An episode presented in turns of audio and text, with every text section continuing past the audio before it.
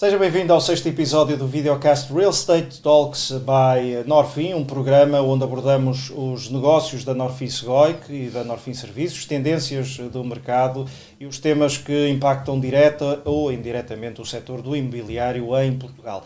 No programa de hoje temos pela primeira vez um convidado externo, vamos olhar para o tema do turismo e da hotelaria em Portugal, enquanto motores do desenvolvimento do país, analisar também estratégias e formas de crescimento, e são por isso meus convidados Pedro Fontainhas, Managing Director da Associação eh, Portuguesa do Turismo eh, Residencial e Resorts, e também Francisco Sotomayor, CEO do grupo eh, Norfin. Ambos, em primeiro lugar, muito obrigado por uh, estarem aqui, por despenderem do vosso tema, do vosso tempo para analisarmos aqui alguns temas essenciais. Pedro, eu começo por si e trouxe aqui uma cábula com alguns, com alguns números. Uh, desde logo, números do turismo, gerou mais de 21 mil milhões de euros em receitas uh, em 2022 e já este ano, nos primeiros quatro meses do ano, segundo o INE, as dormidas cresceram 14% e se compararmos com março, 30%. O que lhe pergunto é se são números animadores e que vêm reforçar este papel de que muito se fala do turismo, da hospitality no seu, no seu todo,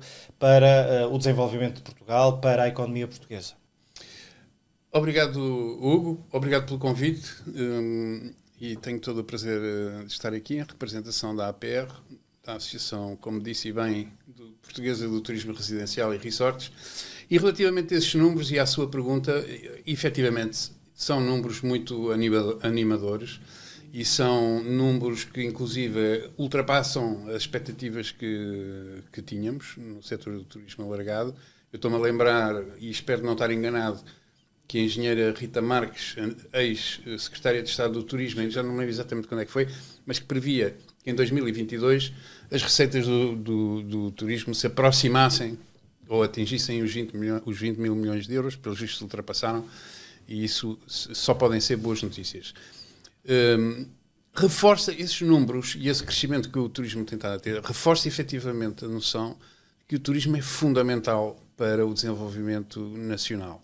E devia, deviam as, as pessoas e as opiniões que criticam tanto o turismo por tudo e por nada, deviam pensar um bocadinho o que é que seria de nós todos, como país e como sociedade, se não houvesse o turismo. Porque nenhum outro setor está a sustentar o crescimento económico de Portugal como o turismo. E não é a primeira vez que o faz. O turismo tem, juntamente com o imobiliário, tem a, a boa tradição de salvar o, eh, Portugal das encrencas onde se vai metendo, por, eh, não estou aqui a pôr culpa em ninguém nem em nada, mas o que é certo é que vamos tendo crises, vamos tendo problemas, e é o turismo e é o imobiliário que fazem uh, sair dessas crises. Eh, aqui na associação e o tipo de associados que temos, entre os quais eh, contamos com a Norfin, obviamente com um, um muito importante associado nosso, eh, o nosso setor alia justamente as duas coisas, o turismo e o, imobiliário. E é sempre um setor que tem essa importância de nos tirar das crises, tem a importância de criar muitos empregos, tem a importância de pôr Portugal nas bocas do mundo e de arrastar para Portugal outro tipo de investimentos que não são só os investimentos imobiliários, porque quanto maior é a fama, neste caso, maior é o proveito também. Portugal, eh, como dizia aqui o Pedro, e bem, eh, tem tido bons resultados ao nível do turismo e da, da hospitality. Aquilo que te pergunto é, Francisco, se Portugal já se impõe hoje como um destino turístico de referência ou se há ainda eh, caminho a percorrer quando comparado, por exemplo, com países como França, continua no topo, até com, com Itália? Sim, hum, eu acho que Portugal tem um caminho a percorrer, aliás, porque hum, esses outros países que referiste também não estão propriamente parados, estão sempre numa, num permanente esforço de qualificação da oferta que têm uh, e de complementar e de corrigir aquilo que, uh, que, que vai estando mal. Eu acho que Portugal Lisboa numa primeira fase, o Algarve já há muitos anos, Lisboa numa primeira fase e o Porto numa segunda fase uh, entraram num campeonato, numa liga que da qual dificilmente sairão, a não ser que haja algum problema uh, de facto uh, muito grave. Um, mas acho que há muito para fazer ainda do ponto de vista de qualificação.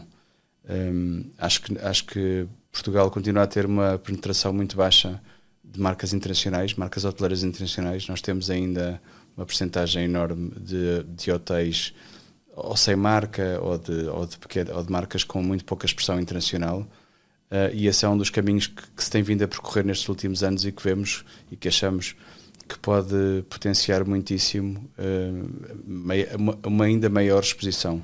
Eu acho que o caminho não é tanto um caminho de mais volume, uh, parece-me, o caminho é um caminho de mais qualificação. E, e desse ponto de vista, acho, acho que estes últimos anos a entrada de, de novos players, eh, de novos investidores ehm, de nível, pronto, nível internacional, alguns deles presentes em todo o mundo, ehm, e, de, e, das grandes marcas, eh, é, é, muito decisivo para aquilo que vai acontecer nos próximos anos e que vemos como muito positivo. Vemos, vemos, vemos o futuro uh, neste setor com, com, com uma dinâmica muito interessante para os próximos anos. Pedro, pegando aqui na deixa do, do Francisco e os números, e eu hoje trouxe aqui eh, vários números para esta uhum. mesa e para esta conversa, uh, segundo dados oficiais, o turismo emprega sensivelmente 300 mil pessoas. O governo diz que nos próximos 10 anos serão necessárias quase ou mais de 190 mil uh, profissionais para este, acrescentar estes uh, 300 mil que temos atualmente. A questão que lhe pergunto é se na associação entendem que as políticas que têm sido implementadas no setor no seu todo fazem sentido, estão alinhadas com aquilo eh, que seria o ideal para fazer continuar a crescer o setor ou até para colocar aos níveis, como falávamos aqui, de países como França, países como Itália, entre outros, até fora da Europa? A boa notícia é que o governo reconhece o problema. Essa é a, boa notícia. E depois também há algumas boas notícias, porque o governo já tomou algumas iniciativas de acordos com, com PALOPS, etc. E essas iniciativas, obviamente, são, são, são bem-vindas. Mas há muitíssimo trabalho por fazer, porque em qualquer atividade pujante, como é a do turismo, ainda para mais o turismo aliado à construção, que é outra, e é disso que estamos a tratar nós na associação, com os nossos associados, é evidente que precisamos de muitos recursos humanos. E é evidente que a necessidade de recursos humanos vai crescer sempre, não vai diminuir, vai crescer. Hum, em Portugal, não só há poucos, como quando os conseguimos importar, hum, temos vários tipos de dificuldades. A começar logo pela dificuldade de não os conseguirmos alojar com facilidade. E há uh, histórias que, do ponto de vista de qualquer gestor, são um bocadinho arrepiantes, mas são histórias que fazem sentido, que é porem eh, partes dos seus quartos de hotéis e do, e do produto que têm disponível, tirá-lo do mercado e, e dedicá-lo ao alojamento dos seus dos seus funcionários. Do ponto de vista de negócio, só faz sentido porque realmente não há outra alternativa e, portanto, é uma boa solução para um problema que não, não era melhor que não, que não, que não existisse. Agora, há muito mais coisas para fazer. Este, este, eu acho que uma das coisas que haveria para fazer seria facilitar de forma mais expressiva um, o licenciamento e a, e, a, e, a, e a, construção de habitação própria para trabalhadores, quer na construção, quer no turismo, em, em zonas de, de, de forte intensidade turística.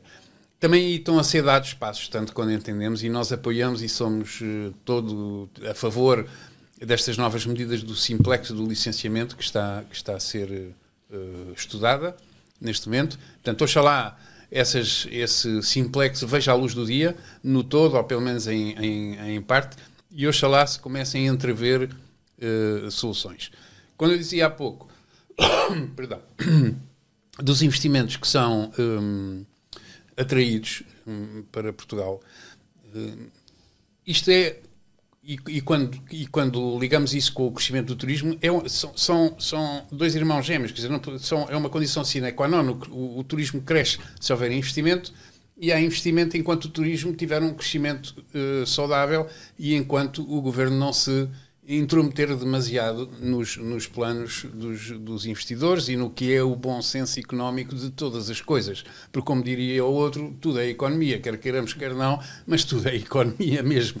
E, portanto, agora, nós temos lutado muito uh, no âmbito deste pacote mais habitação para que, não, que, não, que foi anunciado a 16 de fevereiro e praticamente como associação, não direi que não temos feito mais nada, mas essa tem sido a prioridade número um uh, com destaque de tudo o que temos feito desde então. e, e, temos tentado evitar que, um, que se coloquem entraves numa, num instrumento de captação de investimento para Portugal que tem produzido resultados fantásticos e que é uma coisa tão simples como permitir que um investidor possa viver em Portugal tranquilo 5 anos, durante 5 anos, sem ter que uh, estar constantemente a entrar e sair, nem arranjar outro tipo de subterfúgios. São as tais famosas autorizações de residência para atividades de investimento.